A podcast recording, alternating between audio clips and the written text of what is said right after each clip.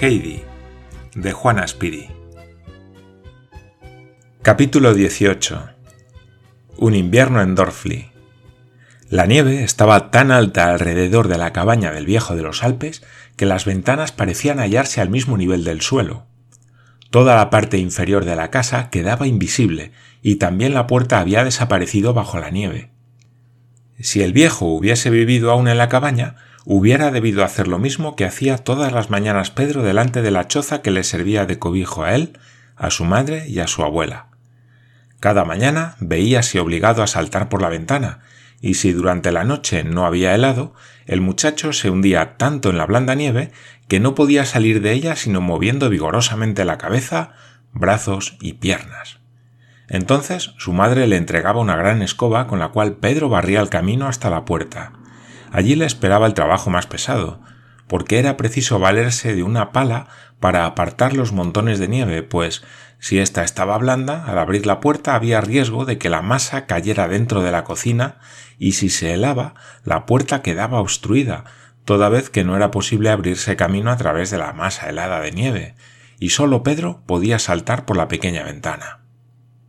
La época de las grandes heladas traía consigo grandes facilidades para el muchacho. Cuando su madre lo mandaba a Dorfli, el chico saltaba por la ventana sobre la nieve helada que se extendía por todas partes como un vasto manto. Luego su madre, por el mismo sitio, le entregaba un pequeño trineo. Y Pedro no tenía otra cosa que hacer que sentarse encima y ponerlo en marcha dejándolo deslizar por donde quisiera. No podía dejar de llegar abajo, porque toda la montaña no era sino una inmensa pista de hielo. El viejo, sin embargo, no pasaba aquel invierno en los Alpes. Había cumplido su palabra, y desde la caída de las primeras nieves había cerrado la cabaña y el establo para descender a Dorfli con Heidi y las dos cabritas. En las cercanías de la iglesia y la casa parroquial existía un gran edificio que en otros tiempos fue mansión señorial, según podía verse por más de un indicio, aunque el caserón hallábase medio de ruido. Esta casa había pertenecido antiguamente a un valiente militar que se distinguió por su bizarría en el ejército español, en el cual se alistó, acumulando después grandes riquezas. De regreso a Dorfli, su pueblo natal, mandó construir una magnífica casa, mas apenas había vivido algún tiempo en el pueblo, empezó a sentir un tedio irresistible. Echaba de menos el ajetreo del mundo al que durante tanto tiempo se hallara acostumbrado. Salió, pues, nuevamente de Dorfli y nunca más volvió. Cuando al cabo de muchos años se tuvo la certeza de que había fallecido, uno de sus parientes, que vivía en aquel valle, le sucedió en la posesión de sus bienes. La mansión se hallaba ya entonces bastante derruida, y como el nuevo propietario no quiso hacer las necesarias reparaciones, el ayuntamiento solía alquilarla a familias pobres que no podían pagar sino un alquiler muy pequeño. Cuando alguna pared se venía abajo, nadie se cuidaba de volver a levantarla. Así pasaron muchos años. Al volver el viejo de los Alpes a Dorfli con su hijo Tobías, alquiló la casa en ruinas y se estableció en ella. Cuando muchos años después se retiró a la montaña, el antiguo caserón permaneció desocupado, porque no se podía vivir en él más que a condición de prevenir los nuevos derrumbamientos, reparando cuidadosamente las grietas y los agujeros a medida que iban apareciendo. El invierno era largo y riguroso en Dorfli. El viento soplaba fuertemente alrededor del caserón y por todas partes penetraba en las grandes salas, apagando muchas veces las luces, y la pobre gente que en él vivía lo pasaba bastante mal. No así el abuelo de Heidi, porque sabía arreglárselas mejor. Desde el mismo momento en que decidió pasar el invierno en Dorfli, alquiló de nuevo la casa en ruinas, bajando con frecuencia durante el otoño para hacer en ella las necesarias reparaciones. Luego, hacia mediados de octubre, se estableció definitivamente con Heidi en el caserón. Al penetrar en el edificio por la parte posterior, se entraba primero en una sala muy amplia, una de cuyas paredes faltaba por completo y la otra existía solo en parte. Veíase en esta todavía una ventana ojival, cuyos vidrios habían desaparecido hacía muchos años y por la cual trepaba vigorosamente una planta enredadera. El espeso follaje llegaba hasta el techo porque se hallaba aún lo suficientemente intacto para que fuera fácil reconocer que aquella sala había sido en otros tiempos una capilla. Desde allí se pasaba sin necesidad de cruzar puerta alguna a un vasto vestíbulo en el que quedaban aún restos de las hermosas losas del antiguo pavimento, entre las cuales crecía espesa la hierba. Los muros estaban también, en parte, derruidos, y sin dos grandes pilares que sostenían lo que aún quedaba del techo, hubiérase podido temer que los últimos trozos iban a precipitarse sobre la cabeza del que cruzara aquella estancia en ruinas. En ella el viejo había hecho una especie de jaula de madera, Cubrió además el suelo con una espesa capa de paja y destinó a aquel antiguo vestíbulo a cobijar a las cabritas. Luego había una larga sucesión de pasillos medio derruidos también, por cuyas brechas se veía a veces el cielo azul y otras el prado o la linde del camino. En la fachada principal de la mansión había una gran puerta de roble, sólidamente fija en sus goznes, que daba paso a una vasta sala todavía en buen estado. Las cuatro paredes estaban revestidas de madera, aún intacta. En uno de los ángulos se alzaba una enorme chimenea de piedra cubierta de azulejos, que alcanzaba casi el techo. La loza estaba decorada con pinturas azules que representaban aquí un cazador con un perro, allí un tranquilo lago bordeado de espesos castaños, y en otro lugar a un pescador sentado en la orilla del río, tirando lejos de sí el hilo de pescar. Un banco de madera rodeaba la estufa de modo que ofrecía cómodo asiento a quien quisiera contemplar las pinturas de los azulejos o estudiarlas de cerca. Esto fue lo que inmediatamente llamó la atención de la pequeña Heidi. Apenas entró en la sala, acompañada de su abuelo, corrió en derechura hacia la chimenea y se instaló en el banco para contemplar los dibujos. Al deslizarse lentamente por el banco para dar la vuelta por la enorme estufa, otro descubrimiento absorbió toda su atención. En el gran espacio que quedaba entre la pared y la chimenea había cuatro tablas de madera, cuya forma se parecía mucho a un marco para guardar manzanas, pero no contenía esta fruta. Aquello era, sin duda alguna, el lecho de Heidi, casi exactamente igual al que tenía en la cabaña, es decir, un gran montón de heno cubierto por una sábana y un saco a guisa de colcha. Heidi brincó de alegría. Oh, abuelito, esta es mi habitación. Qué bien se está aquí. Pero tú, ¿dónde vas a dormir? Era preciso que tu cama estuviese cerca de la estufa para que no tengas frío, dijo el abuelo. La mía está aquí al lado. Si quieres venir, te la enseñaré. Heidi atravesó la gran sala saltando y brincando, y siguió al abuelo por una puerta que daba a una habitación más pequeña en la que el viejo había instalado su lecho. En el fondo de la estancia había una puerta que Heidi se apresuró a abrir. Asombrada, se detuvo en el umbral de una inmensa cocina, tan grande como jamás había podido imaginar otra igual. En aquella habitación había realizado el viejo la verdadera obra de reparación, y aún le quedaba mucho que hacer para cerrar todas las rendijas y grietas por las que entraba el viento. Había fijado en las paredes tantas tablas de madera que la habitación parecía contener gran número de armarios. La gran puerta de la cocina había sido también reparada por medio de alambres y de clavos para que se abriese y cerrase fácilmente. Había sido muy necesaria esta reparación, pues la puerta daba sobre la parte del edificio que estaba más en ruinas y en la que crecía toda clase de maleza y anidaban tranquilamente insectos y lagartos. La nueva casa fue muy del agrado de Heidi. Al día siguiente, cuando llegó Pedro para ver cómo iban las cosas en el nuevo domicilio de su amiguita, ésta se hallaba ya muy familiarizada con todos los rincones y escondrijos, y pudo, sin dificultad alguna, conducir al chico para que lo viera todo. No le dejó un momento de reposo hasta que hubo examinado todas las cosas notables que encerraba la vieja mansión señorial.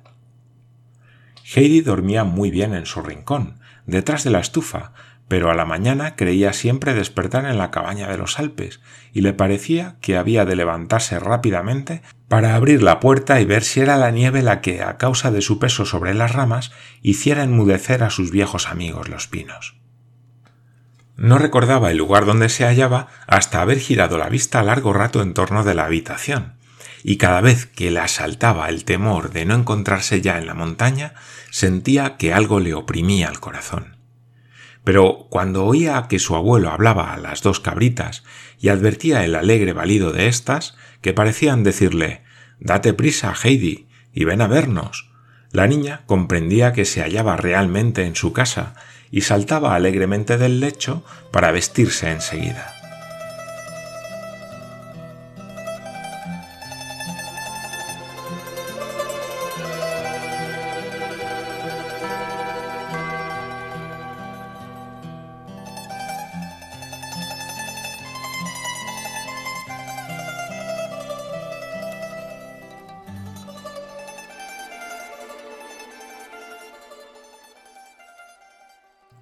Sin embargo, al cuarto día de su estancia en la nueva casa, Heidi, muy preocupada, dijo a su abuelito Hoy es absolutamente preciso que suba a ver a la abuelita.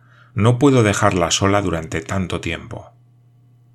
Mas el abuelo no era del mismo parecer. Ni hoy ni mañana podrás ir, contestó.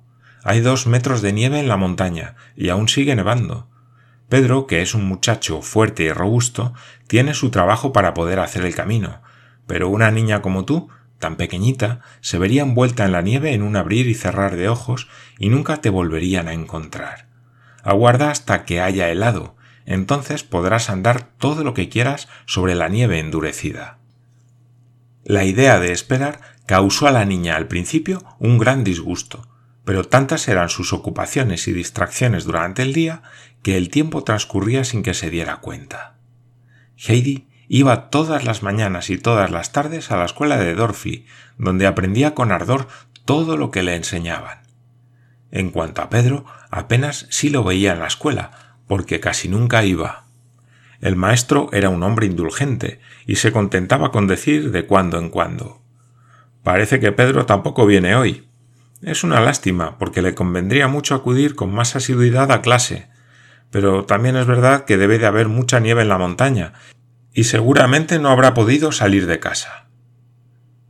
No obstante, hacia la caída de la tarde, cuando la escuela estaba cerrada, Pedro hallaba fácilmente un medio para salir, a pesar de la nieve, y hacer una visita a Heidi. Al cabo de algunos días, el sol volvió a lucir en el cielo e inundó con sus rayos el albo manto de la nieve con que estaba cubierta de tierra.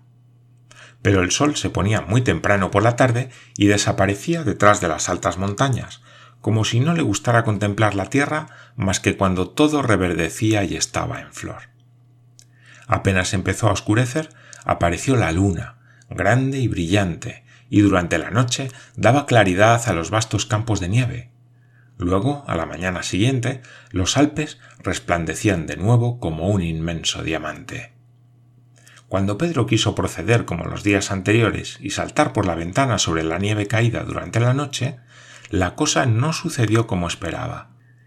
En lugar de caer sobre una blanda y densa capa de nieve, su cuerpo chocó contra la superficie endurecida a causa de la helada y, cogido de sorpresa, se deslizó un trecho por la pendiente de la montaña como un trineo sin gobierno. Cuando al fin logró ponerse en pie, dio con el tacón de su zapato fuertes golpes en la capa de nieve para averiguar exactamente la causa de lo que acababa de acaecer. A pesar de los golpes, no lograba arrancar ni un trocito de nieve, y tuvo que darse por convencido de que toda la montaña estaba cubierta de hielo. Pronto se consoló con este hecho, porque recordaba que Heidi había prometido subir a ver a la abuelita en cuanto la nieve estuviese dura. De aquí que volviese rápidamente a la cabaña, bebiese un trago de su tazón de leche, se metiese un trozo de pan en el bolsillo y exclamase He de ir a la escuela. Bien, bien. Ve y aprende mucho, respondió su madre para demostrar su aprobación. Pedro salió por la ventana, pues la puerta se hallaba definitivamente obstruida por la nieve helada. Arrastraba tras de sí su trineo en el cual montó y se lanzó por la pendiente. Iba como un rayo, y cuando llegó cerca de Dorfli, desde donde la pendiente se prolongaba hasta la ciudad de Mayenfeld, el muchacho no se detuvo, sino que continuó el viaje en trineo porque creyó que sería peligroso hacer un esfuerzo para detener el vehículo. Descendió, pues, hasta el llano, donde el vehículo se detuvo por sí solo. Pedro se puso en pie y miró en torno suyo. La fuerza de impulsión de la bajada lo había llevado más allá de Mayenfeld, y para subir a Dorfli necesitaba, cuando menos, una hora. Pedro se dijo entonces que, en todo caso, llegaría tarde a la escuela, porque ya habría empezado la clase, y que podía muy bien tomarse todo el tiempo para desandar el camino.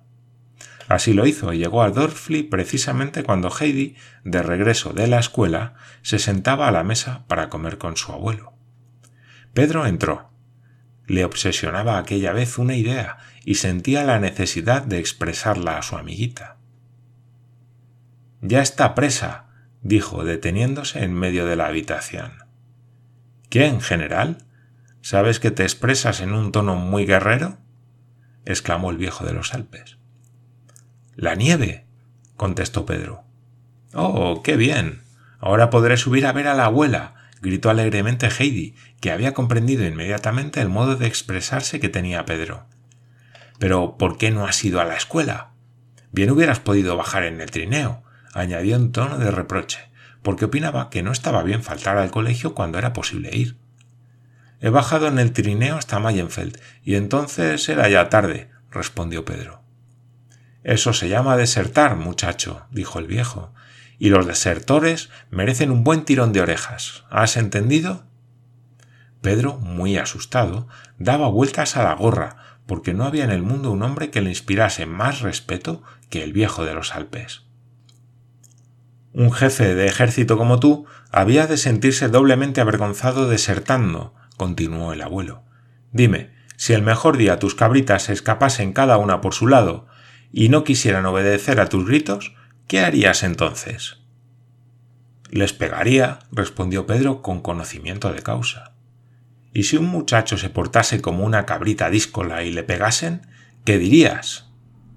Que lo tenía bien merecido. Pues bien, recuerda lo que voy a decirte. Si vuelves a pasar en tu trineo por delante de la puerta del colegio sin apearte y entrar, no tienes más que pasar por esta casa para recibir lo que te corresponde. Pedro comprendió la advertencia y vio que era él el muchacho desobediente como una cabrita. Le aterró la analogía y giró la mirada en torno suyo para ver si descubría el instrumento de castigo que, en semejantes casos, se empleaba para las cabras. Pero el abuelito continuó hablando, esta vez en tono más afectuoso. Y ahora vente a la mesa y come con nosotros. Heidi subirá luego contigo. Esta noche, cuando vuelva, la acompañarás y cenarás con nosotros. La inesperada solución pareció a Pedro una verdadera maravilla, e hizo una mueca que se extendió por todo su rostro, tal fue la satisfacción que sintió. Obedeció sin tardanza y se sentó al lado de Heidi. Esta había empezado ya a comer, y la alegría le impidió continuar. Así pues, puso su plato con una enorme patata y un trozo de queso tostado delante de Pedro, que ya había recibido también del abuelo otra porción y se hallaba así delante de una verdadera muralla de comida. Pero a Pedro nunca le faltaba valor para atreverse con ella, por mucha que fuera. Heidi se levantó y se dirigió al armario, del que sacó el mantón de Clara. Envuelta en tan buen abrigo, tocada la cabeza con la capucha, podía emprender ya sin temor la expedición montaña arriba. Se colocó frente a Pedro, lo observó atentamente y cuando el muchacho hubo comido el último bocado, exclamó Ahora vámonos. Y se pusieron en camino. Heidi tenía muchas cosas que comunicar a Pedro sobre Diana y Blanquita. Le contó que el primer día ninguna de las dos había querido comer en su nuevo establo, que hasta la noche habían permanecido con la cabeza baja, sin exhalar el menor balido. Heidi había preguntado entonces al abuelito por qué las cabras se portaban de aquel modo, y él contestó que les pasaba lo mismo que le pasó a Heidi cuando se hallaba en Frankfurt, porque también era la primera vez que los dos animalitos habían salido de la montaña donde se criaron. Y Heidi añadió Oh, si supieses, Pedro, la pena que da eso. Los dos niños casi habían llegado arriba sin que Pedro hubiese abierto la boca. Parecía estar sumido en profundos pensamientos y que éstos le impidiesen escuchar con la atención acostumbrada en otros casos. Al llegar ante la puerta de la cabaña, se detuvo y dijo con rudeza Entonces prefiero ir a la escuela que entrar en casa del viejo para que me dé lo que ha dicho. Heidi fue del mismo parecer, y procuró que Pedro se afirmase en la decisión tomada.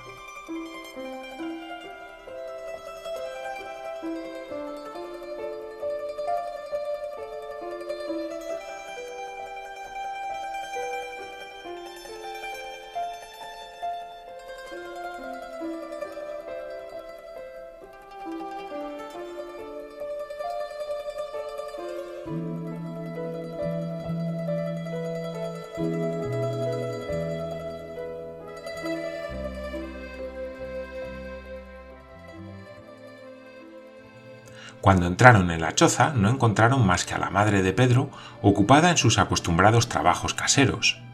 Esta explicó a Heidi que la abuelita se veía obligada a guardar cama durante los días de mucho frío, porque no podía resistirlo y que además no se encontraba muy bien.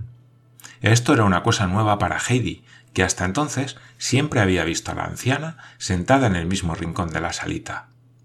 Fue, pues, volando hacia ella y la halló envuelta en el chal gris, en un estrecho camastro y cubierta solo con una colcha delgada.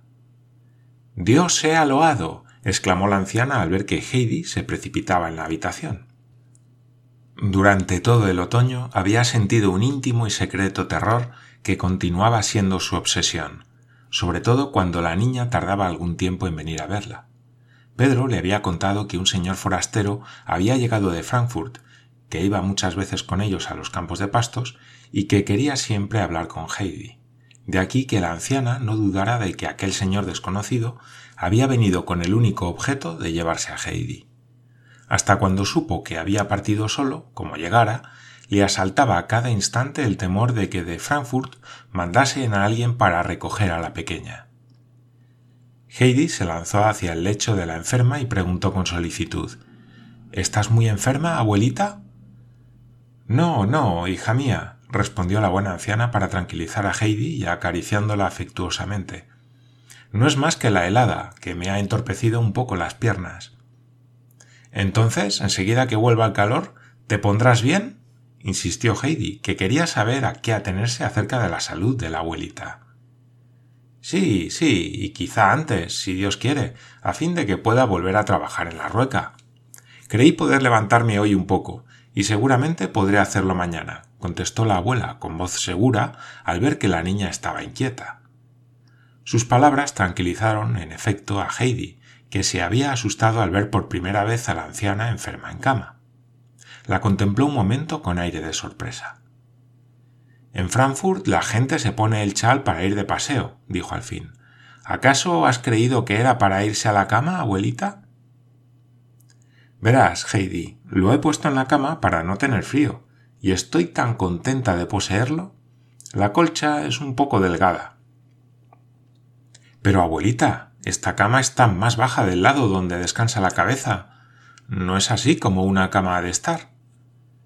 Bien lo sé, hija mía, ya me doy cuenta de que estaría mejor como tú dices. La pobre anciana trató de poner la cabeza en un sitio mejor de la almohada, sin conseguirlo, porque ésta era lisa como una tabla. ¿Ves? Esta almohada no ha estado nunca muy llena, y como duermo en ella desde hace tantos años, la he aplastado un poco. Ojalá hubiera yo rogado a Clara que me diera mi cama de Frankfurt, exclamó Heidi. Había en ella tres grandes almohadones muy repletos, puestos uno encima de otro, y a mí me impedían dormir, porque me deslizaba en la cama, y a cada momento me veía obligada a subirme. Allá en la ciudad se duerme así. ¿Podrías tú dormir de este modo, abuelita? Sí, ya lo creo. De esa manera se está muy abrigada, y con la cabeza alta se puede respirar más fácilmente. Pero no hablemos más de esto. Hay tantos viejos enfermos en el mundo que no tienen lo que yo. Gracias a Dios. ¿No recibo cada día un panecillo blanco y tierno? ¿No tengo ese chal que tanto me abriga y no vienes tú a verme siempre que puedes? No deseo más, Heidi. ¿Y ahora quieres leerme hoy un poco? Heidi fue corriendo a la otra habitación para buscar el libro. Recorrió rápidamente todas las bellas canciones que ahora conocía tan bien. Después de haber estado tanto tiempo sin leerlas, experimentaba una gran alegría al volver a hallar los versos que amaba. La anciana escuchaba con las manos entrelazadas. La expresión de pena en su rostro habíase trocado por una gozosa sonrisa, como si hubiera tenido una gran suerte. Heidi se detuvo de pronto en su lectura. Abuelita, ¿acaso estás ya curada? Me hace tanto bien, Heidi, que me siento mejor. Acaba esta canción, ¿quieres? La niña leyó la canción hasta el fin, y cuando llegó a los últimos versos, cuando se haga la noche mis ojos ya fríos, mi alma será envuelta por el fulgor del cielo, y entraré sin temor en el valle sombrío, entraré como el ser que regresa a su suelo. La abuelita los repitió varias veces, mientras una expresión de feliz esperanza iluminaba su rostro. Al verlo, Heidi se sintió también alegre. Recordó enseguida la bella y luminosa tarde de su regreso a la montaña y llena de alegría exclamó Abuelita, yo sé muy bien cómo es cuando una regresa a la patria. La buena anciana no respondió, pero había oído bien, y la expresión de su rostro, que tanto gustara a Heidi, no se borró. Al cabo de un momento, la niña continuó. Ya está oscureciendo, abuelita, y es preciso que me marche a casa. Estoy muy contenta de que te encuentres mejor. La anciana cogió una de las manos de Heidi y la estrechó fuertemente mientras le decía Sí, ya estoy nuevamente alegre, y estoy mejor también aunque tenga que quedarme todavía largo tiempo en cama. Mira, hija mía, nadie puede comprender, sin haberlo pasado, lo que significa hallarse en un lecho y sola en la habitación durante días y semanas, sin escuchar nunca una palabra de nadie y sin ver el más pequeño rayo de sol. Entonces le ocurren a una pensamientos muy tristes. Cree que jamás volverá a levantarse y se le hace irresistible tanta pena pero cuando escuchamos palabras como las que acabas de leerme, parece como si una gran luz se hiciera en nuestro corazón y lo llenara de alegría. La abuelita dejó entonces la mano de la niña. Esta dio a la anciana las buenas noches, entró corriendo en la habitación contigua y se marchó rápidamente con Pedro, porque mientras tanto habíase hecho de noche y era preciso regresar pero en el firmamento brillaba la luna y proyectaba sobre la nieve una claridad tan grande que hubiérase dicho que el día iba a nacer de nuevo en aquel momento. Pedro preparó su trineo y se sentó en la parte delantera. Heidi montó detrás de él y así, vertiginosamente, se deslizaron montaña abajo. Más tarde, cuando Heidi descansaba en su hermosa cama de heno, detrás de la estufa, comenzó a pensar en la abuela que tan mal dormía en su camastro, luego en todo lo que le había dicho, en aquella luz que las canciones encendían en su pecho. Si la pobre abuelita pudiera escuchar todos los días esas palabras tan buenas, pronto se pondría mejor, se dijo la niña. Pero bien sabía que transcurriría una semana, o acaso dos, antes de que pudiera volver a subir a la choza. Este pensamiento la afligió, y se quedó largo rato pensando en lo que podría hacer para que la anciana pudiera escuchar las canciones todos los días. De pronto se le ocurrió un medio, y tanto se alegró de haberlo hallado que hubiese querido que fuese de día para poner manos a la obra. Luego se incorporó en la cama con un movimiento rápido y juntó las manos, pues a fuerza de reflexionar no había rezado aún la oración de la noche, y jamás quería olvidarse de decirla. Cuando hubo dirigido de todo corazón sus súplicas a Dios, rogando por la abuelita y el abuelito, la niña se acostó de nuevo en su mueble cama de heno y durmió profunda y tranquilamente hasta el amanecer.